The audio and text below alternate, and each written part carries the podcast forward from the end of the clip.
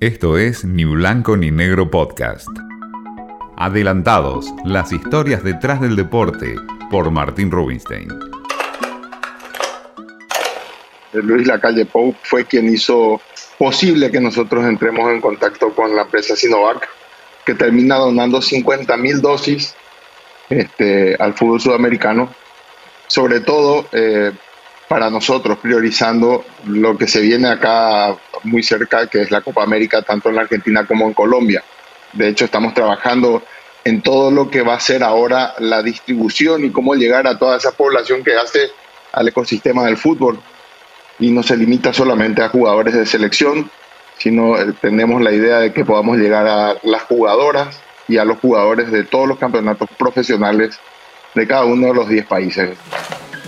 Una gran polémica se ha generado en los últimos días después del anuncio de Conmebol mediante su presidente Alejandro Domínguez en el acuerdo entre la institución sudamericana y la Sinovac. Una donación de 50.000 dosis para la Copa América.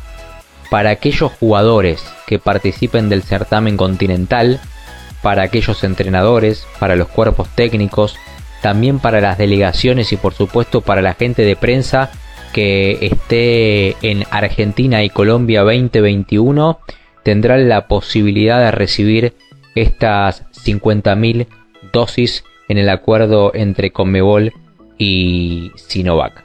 Dirigentes colombianos fueron contundentes cuando le preguntaron acerca de la pandemia y de la posibilidad una vez más de postergar el torneo. La Copa América se juega con o sin público pero se juega. Y por supuesto que también hay mucha incertidumbre y mucho debate en los principales países de Sudamérica que todavía no tienen una gran cantidad de vacunas ni de dosis.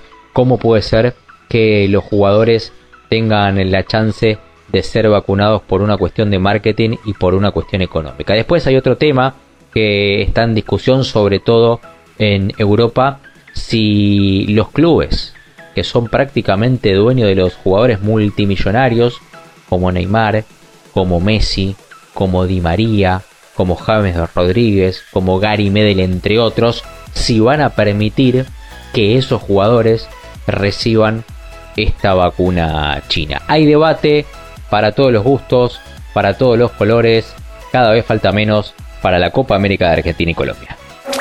Esto fue Ni Blanco ni Negro Podcast.